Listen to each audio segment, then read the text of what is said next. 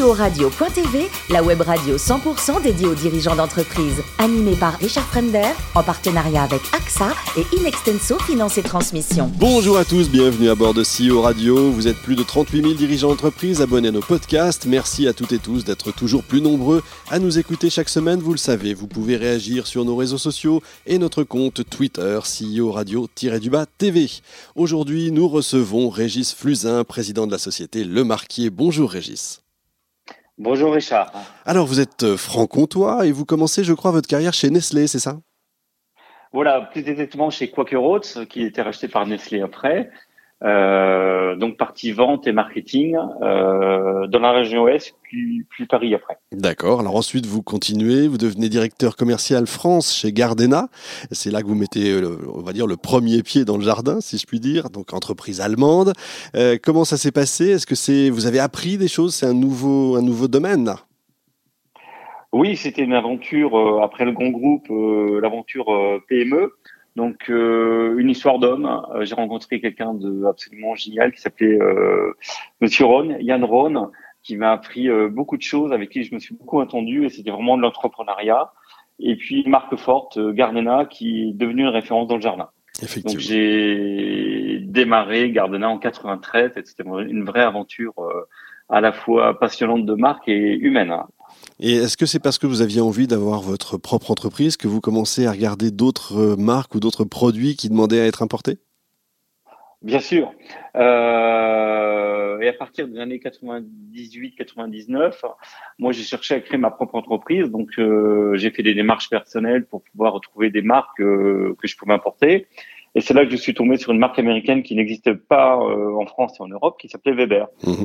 Et on a, on s'est mis d'accord avec Weber pour développer, euh, pour démarrer Weber en France et un peu partout en Europe à partir des années 2000. Et vous étiez dans votre chambre, hein, c'est ça au départ, dans votre, dans votre petite chambre entre guillemets, quoi. Ah oui, là, euh, il fallait tout faire en fait. Effectivement, le premier bureau de Weber en France et en Europe, c'était dans ma chambre, avec euh, Internet un peu moins développé qu'aujourd'hui. Hein. C'était, euh, j'ai commencé le 1er septembre 2000. Ah oui. Donc c'était encore l'époque un peu des fax, encore, des décalages horaires, donc toute une aventure. Ah, formidable. Mais sacrée expérience, hein, parce que France puis Europe de l'Ouest, vous avez réussi à en faire une référence absolue en Europe, c'est ça? Euh, oui, un, un, gros gros leader du barbecue effectivement, mais surtout euh, euh, ce dont on est le plus fier, c'est deux choses. Un, c'est qu'on a créé un marché du barbecue.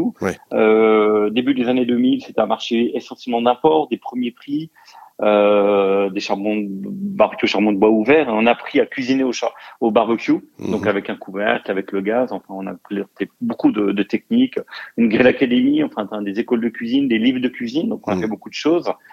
Et puis euh, la deuxième chose dont on est fier, c'est que c'est en Europe euh, qu'on a fait pratiquement tout le marketing ou toutes les bases du marketing euh, de Weber US en fait, hein, à ah. travers le monde. Donc l'Europe a apporté beaucoup, beaucoup euh, au groupe. C'est devenu une référence en fait. Oui, c'est la référence absolue aujourd'hui du, du, barbecue. Après, maintenant, le marché évolue très très vite sur la plancha, sur des barbecues appelés, sur euh, d'autres techniques de barbecue. Mmh. Mais euh, l'expérience Weber était une très très belle aventure. Mais j'imagine que les voyages à Chicago, ça va un temps, hein, c'est ça? Eh ben oui, pendant 15 ans, c'était tous les, en moyenne tous les deux mois, j'ai calculé tous les deux mois à Chicago donc très fatigant. Euh, et puis et puis après, euh, on a démarré Weber en fait avec une entreprise familiale, donc la famille Steven, mhm. avec qui euh, euh, moi j'étais un membre de la famille euh, quelque part, hein, avec Jim Steven, mon président, avec qui je m'entendais très très bien. Et à partir des années 2010, Weber a été vendu à un fonds d'investissement, mhm. BDT Capital. Effectivement, donc le monde a changé. Donc ça a été six ans de assez génial parce que moi j'ai travaillé avec parmi les plus grands patrons américains. Mm. Hein, dans le board, j'étais actionnaire de, du groupe. Donc ça, c'était absolument génial. Mais après, euh, j'ai décidé de le quitter pour, euh, pour créer ma propre entreprise. Et puis avec une euh, quelque chose qui me taraudait, c'est participer à la création d'emplois en France. Hein, c'est ce qui me taraude. Et puis participer aussi à la protection de la planète, euh, le respect de l'environnement. Ça, c'est des choses auxquelles je suis très attaché. Et en ayant ma propre entreprise, euh, qui produit en France et qui respecte euh, autant que se peut l'environnement, et ben là j'ai trouvé des valeurs qui me, qui me parlent aujourd'hui. Ouais, on va y revenir juste après parce qu'effectivement vous trouvez c'est à Bayonne en fait cette entreprise qui s'appelle donc Le Marquier. Racontez-nous un peu euh, rapidement, mais, mais racontez-nous cette aventure parce qu'il faut la trouver cette marque. Voilà. Alors, euh, j'avais pas, je n'avais pas prévu en quittant Weber de revenir dans le barbecue, mais euh, les réseaux, les relations font que effectivement, je me suis retrouvé à Bayonne. L'entreprise Le Marquet est une très belle entreprise. Euh, J'ai rebaptisé d'ailleurs Maison Le Marquier. C'est une entreprise qui a été créée en 1971, donc il y a 50 ans aujourd'hui, euh, qui à l'origine, euh, donc l'origine c'est de Bayonne. C'était de la ferronnerie d'art, vous savez, tous des accessoires pour les cheminées, les cheminées. pour les cheminées et souvent les châteaux d'ailleurs à l'époque, mhm. hein, des, des, très très belles pièces, très très grande qualité, qui est à l'origine, euh, qui a inventé son premier barbecue à cuisson verticale, hein, qui est un peu la une des icônes un peu du, du marché, et puis qui a inventé sa première plancha dans les années 80, 95, mhm. euh, et puis qui, qui aujourd'hui est un des leaders français sur la plancha et sur le barbecue à cuisson verticale. Donc ça, c'est notre premier plus gros marché, donc le plein air, et puis qui garde euh, qui garde une, une référence euh, certaine sur les accessoires de cheminée hein, dans le chauffage. On a, on a un double marché qui est très bien pour euh, pour compléter la saisonnalité de nos produits. Donc sacré Paris, vous êtes en passe de, de le réussir. Hein. Chiffre d'affaires 16 millions, je crois, 80 personnes, c'est beau. Oui, alors j'ai repris l'entreprise en 2017, qui allait pas bien du tout. Euh, donc on l'a redressé, ça a été deux ans très très durs. On était à peu près une quarantaine de personnes. Aujourd'hui, on est 80 personnes à peu près. Une grosse dynamique. Hein. On a une croissance de l'ordre de 50% cette année et on va atteindre à peu près les 16 millions d'euros. Et donc, j'espère que ce n'est qu'un début. Origine France garantie, c'est important pour vous. Hein. Oui, bah c'est un peu le, le credo. Et en plus, euh, à côté de, de le marquer, moi je suis président du club Origine France Garantie euh, pour le Sud-Ouest. Voilà, c'est un de mes chevaux de bataille et engagement assez fort en fait. Et j'invite toutes les entreprises qui produisent en France à rejoindre ce, ce label, hein, qui est le seul label qui est certifié officiellement par le gouvernement. Et on, a l'impression pour le grand public que quand on dit Origine France garantie, c'est 14 fois plus cher qu'ailleurs. est-ce que c'est la vérité ou est-ce que finalement non? Alors non, euh, et on peut le prouver assez facilement. Alors déjà, euh, c'est un rapport sur le, la qualité du produit. Généralement, il y a un savoir-faire en France qui, que vous ne trouvez pas ailleurs, hein, qui, qui, est vraiment là. Mmh. C'est le cas de nos produits, par exemple. Hein, par exemple, tous nos produits sont montés à la main, sont garantis à vie.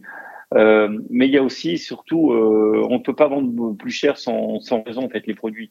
Nous, on a des produits, par exemple notre première plancha garantie à vie euh, montée sur roue et autres, qui est à 299 euros, qui est en concurrence directe avec des produits d'import, euh, de grand import.